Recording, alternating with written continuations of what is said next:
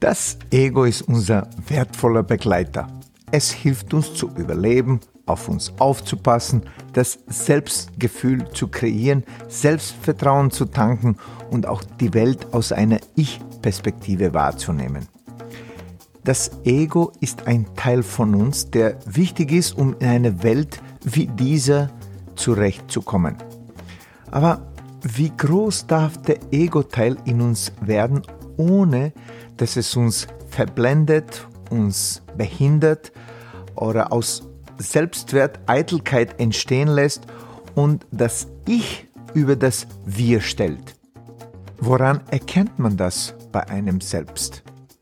Unterstützt Social Dancing eher die gute oder die weniger gute Seite unseres Egos? Und was hat das Ego mit den Tugenden eines Tanzlehrers oder einer Tanzlehrerin zu tun? Darüber unterhalten wir uns in der heutigen egolastigen Episode. Viel Spaß! Willkommen beim Social Dancing Podcast. In diesem Podcast helfen wir interessierten Social Dancer, ihr Tanzen noch bedeutungsvoller und voller Freude zu gestalten und einen ganzheitlichen Einblick mit Substanz in das schönste Hobby der Welt zu bekommen. Wir sind Conny Dado, begeisterte Tanzlehrer, Tanzschulinhaber und internationale Instruktoren und vor allem Social Dancer durch und durch. Unser Motto lautet Lebensfreude mit Tiefgang und davon möchten wir dir hier ein Stückchen weitergeben. Ach ja, übers Tanzen unterhalten wir uns auch. Hello, hello, hello, herzlich willkommen in der 27. Folge des Social Dancing Podcast. Ich bin dein Host Dado und ich freue mich sehr, dass du bei mir bist, beziehungsweise ich bin bei dir im Ohr. By the way, jedes Mal, wenn ich sowas denke, fühle ich mich sehr, sehr privilegiert und nehme das absolut nicht so auf die leichte Schulter, dass ich so vielen Tänzer und Tänzerinnen tatsächlich und buchstäblich im Ohr bin. Ja, heute war ein wirklich toller Tag, der hoffentlich auch etwas symbolisch ist äh, für uns persönlich und für uns Tänzer.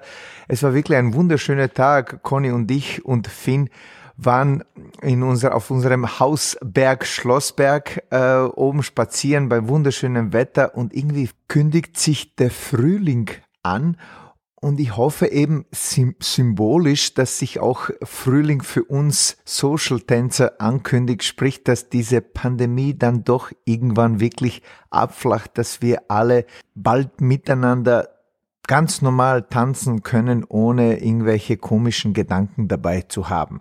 Hoffentlich zumindest. Die Hoffnung ist, äh, sagen Sie, die stärkste Emotion und die, die immer bei uns dabei ist und uns überall hin begleitet. Also hoffen wir wieder mal. Aber kommen wir jetzt zum Thema dieser Podcast-Episode. Ja, vor allem als Social Dancer wird man sehr schnell und oft mit dem Thema Ego konfrontiert. Denn eben Social Dancing und Tanzen überhaupt im Allgemeinen bietet uns Möglichkeiten, uns als Person zu stärken. Es gibt uns äh, irgendwann auch das Selbstvertrauen und es ja, lässt uns scheinen, glänzen und eben meistens lässt es uns gut fühlen. Und bei den meisten Tänzer und Tänzerinnen wachsen eben demnach mit dem Tanzkönnen und Tanzerfahrung nicht nur die körperlichen Fähigkeiten und äh, zum Beispiel die Freude mit der Musik oder an der Musik, die Körperwahrnehmung und der Figurenreichtum, es wächst noch etwas. Genau, richtig geraten, es wächst auch unser Ego. Ist das jetzt gut oder schlecht? Naja, weder noch. Noch. Denn leider hat das Ego ein wirklich natürliches Talent, oft schneller zu wachsen als der Rest von uns. Das führt eben oft dazu, dass unser Ego über kurz oder lang das Tanzkönnen, die Freude, den Selbstwert überholt und irgendwann wird eben das Ego zum Leiter unseres Tuns. Natürlich nicht bei dir, ich spreche da von ganz anderen Menschen. Aber was daraus resultiert, ist häufig nicht nur für die Umwelt herausfordernd, sondern auch für einen selbst sehr negativ. Aus einem stärkenden und überlebenswichtigen Begleiter wurde dann auf einmal ein behindernder und auch zerstörender Geist. Aus einem Freund wurde ein Feind. Aber wie erkennt man den Punkt, der das Verhältnis von Ego und so gewünschten Selbstreflexion zum Kippen bringt? Auf das Tanzen bezogen wären das zum Beispiel folgende Anzeichen. Wenn man glaubt, nichts mehr lernen zu können, wenn man Tanzstile, Meinungen oder auch andere Sichtweisen negiert, oder zum Beispiel, wenn man der Meinung ist, mit einem im unter Anführungszeichen schlechteren oder nicht passenden Tanzpartner nicht zumindest einen Tanz genießen zu können. Ja, der Dunning-Kruger-Effekt wird dir wahrscheinlich etwas sagen. Zur Erinnerung, dabei geht es um unsere Wahrnehmung der eigenen Leistung. Und hier nur ein sehr interessanter Satz aus der natürlich umfassenden wissenschaftlichen Beschreibung dieses äh, Effekts, der bereits eigentlich alles aussagt. So, Zitat. Die Leistungsschwache haben noch nicht die Fähigkeit erworben, zwischen guten und schlechten Leistungen zu unterscheiden. Sie neigen dazu, sich selbst zu überschätzen weil sie den qualitativen Unterschied zwischen ihren Leistungen und den Leistungen anderer nicht erkennen können. Hm. Mit anderen Worten, ab einem unserer Beobachtung nach und auch wissenschaftlich erwiesen, ab einem Improver bzw. Intermediate Level beginnen wir zu denken, dass die Zeit sprich die Anzahl der Stunden, die wir tanzen, einfach verbracht haben und nicht ihre Qualität ausschlaggebend für unsere Leistung sind. Und natürlich, dass wir eh klar besser sind als alle anderen in, im Tanzkurs. Natürlich, ich spreche ja nicht von dir, von den anderen da draußen. Ja, es gibt jedenfalls eine für uns sehr negative Konsequenz dieses Egos, das alles überholt und überstimmt. Wächst das Ego nämlich über das Tanzkönnen hinaus, verhindert es ein Weiterlernen. Es verhindert die, die Weiterentwicklung und es verhindert damit auch die Vergrößerung des Tanzkönnens. Und ist das nicht ironisch? Denn gerade wegen dieser Eigenschaften, wegen äh, unsere Entwicklung, wegen unserem Tanzkönnen, ist ja auch unser Ego angewachsen, oder? Aber wenn es dann irgendwann überhand nimmt, zerbröckelt dann alles wie ein Kartenhaus. Und das Schlimme daran, wir merken es oft gar nicht. Und jetzt kommt ein Schock. Besonders wir Lehrer bzw. Tanzlehrer, Tanzlehrerinnen sind ego-anfällig, falls du es noch nicht bemerkt haben sollst. Habe ich dich jetzt geschockt? Aber unserer Meinung nach liegt der Unterschied zwischen Lehrer und Schüler im Allgemeinen hauptsächlich in der Anzahl der Erfahrungen mit der Materie, aber auch vor allem mit der Intensität und mit der Qualität, wie man sich mit der Materie beschäftigt hat.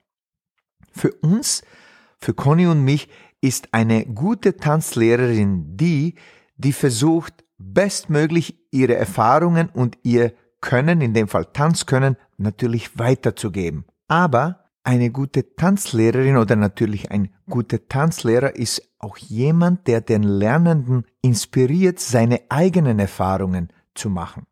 Der Unterrichtsstoff dabei ist hier quasi wie so eine Art Vehikel für etwas viel Größeres. Es ist nicht das Ende. Unser Unterrichtsstoff, unsere Figuren, die Technik, die wir vermitteln, ist nicht das Ende. Es ist eben ein Beginn. Und möchte man ein Ziel definieren, so ist es auf jeden Fall für uns, dass der Schüler, sprich der Lernende, genauso gut, wenn nicht sogar besser als der Lehrer wird. Wäre das nicht der Beweis dafür, dass man dann ein wirklich guter Lehrer ist, dass der Lernende besser als man selbst geworden ist. Ich beobachte es an mir selbst und an vielen anderen, meiner Meinung nach guten Lehrern oder Tanzlehrern. Sie wachsen auch mit ihren Schülern, mit ihren Lernenden. Je besser die Lernenden werden, desto werden sie selbst als Lehrer auch angetrieben, selbst besser zu werden. Ja, nach meiner mittlerweile 18-jährigen Unterrichtserfahrung, ah, langsam wird mein äh, Tanzlehrertum volljährig, jedenfalls bestätigt sich aus meiner Beobachtung immer mehr, dass das Ego oft der Punkt ist, der den Schüler daran hindert, ab einem gewissen Level besser zu werden. In diesem Fall meine ich nicht das Ego im Allgemeinen natürlich, sondern ein, sagen wir so, zu stark wachsendes Ego. Und es gibt also zwei unterschiedliche Richtungen. Entweder das Ego wächst nicht mit, somit pusht es uns nicht. Es gibt kein Ehrgeiz und es kreiert nicht dieses notwendige Selbstvertrauen oder eben das, was wir vorhin gesprochen haben, das Ego wächst überproportional zum Tanzkönnen und verhindert damit auch ein Weiterkommen. Und gerade deswegen ist es Conny und mir ein Anliegen, auch diese Beobachtungen zu thematisieren und auch zum, zu Reflexion zu motivieren und zu sensibilisieren. Und speziell in dieser Zeit der Hobby-Experten in vielerlei Disziplinen ist das besonders wichtig. Lassen wir es einfach so stehen. Passend dazu kommt noch ein Gedanke von Shaquille O'Neal, dem berühmten NBA-Basketballer. Das ist mir vor wenigen Tagen auf meinem Handy erschienen und ich habe es einfach so toll gefunden. Ich werde jetzt paraphrasieren, weil ich mich nicht ganz genau erinnere, wie das gegangen ist. Jedenfalls wenn du immer der cleverste und der Beste im Raum bist, also immer, machst du etwas falsch. Also wenn du immer der cleverste und der Beste im Raum bist, machst du etwas falsch. Hm. Du musst dich also mit Menschen umgeben, die besser sind als du, zumindest in gewissen Disziplinen, um von und mit ihnen zu lernen, um dich eben weiterzuentwickeln. Ach, ist das nicht wunderschön, gemeinsam zu wachsen? Das macht die Welt, zumindest meiner Meinung nach, wohl zu einem helleren und freundlicheren Ort. Und ja, ich weiß, das ist ein etwas naiver, aber ehrlicher Gedanke. Was soll ich machen? Ja, Conny und ich sehen das so. Der Schein und Glanz sollten aus dem Inneren heraus entstehen aus der Freude über sich selbst, aber auch über andere Menschen. Zu scheinen und zu glänzen aufgrund von Präpotenz, einem Minderwertigkeitsgefühl heraus oder aus einer Unachtsamkeit anderen gegenüber, ja, das wird auf Dauer nicht einmal einen selbst glücklich machen, geschweige von unserer Umgebung. Deswegen lassen Conny und ich den Tanz ein wunderschönes Mittel sein, um selbst zu wachsen und für sich und für die anderen das Leben schöner zu gestalten. Ja, noch so ein naiver, aber ehrlicher Gedanke. Man kann sich Sachen wünschen, oder?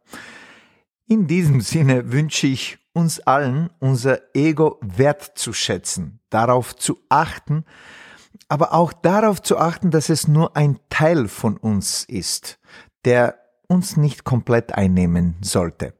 Denn glücklich ist der, der erkennt, wie viel er weiß, um zu erfahren, dass er eigentlich gar nichts weiß, wie schon eben Sokrates zu sagen pflegte.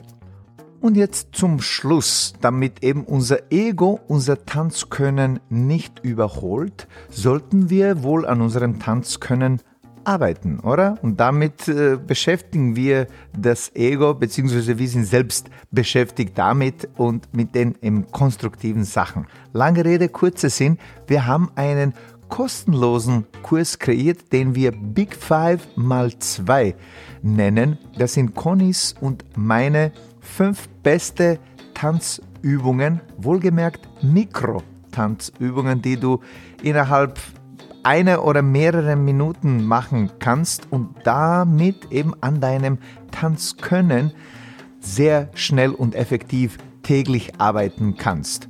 Wie gesagt, es ist ein kostenloser Kurs mit unseren zehn besten Top-Übungen für deinen Tanzalltag. Man könnte auch sagen, dass wir beim Thema bleiben.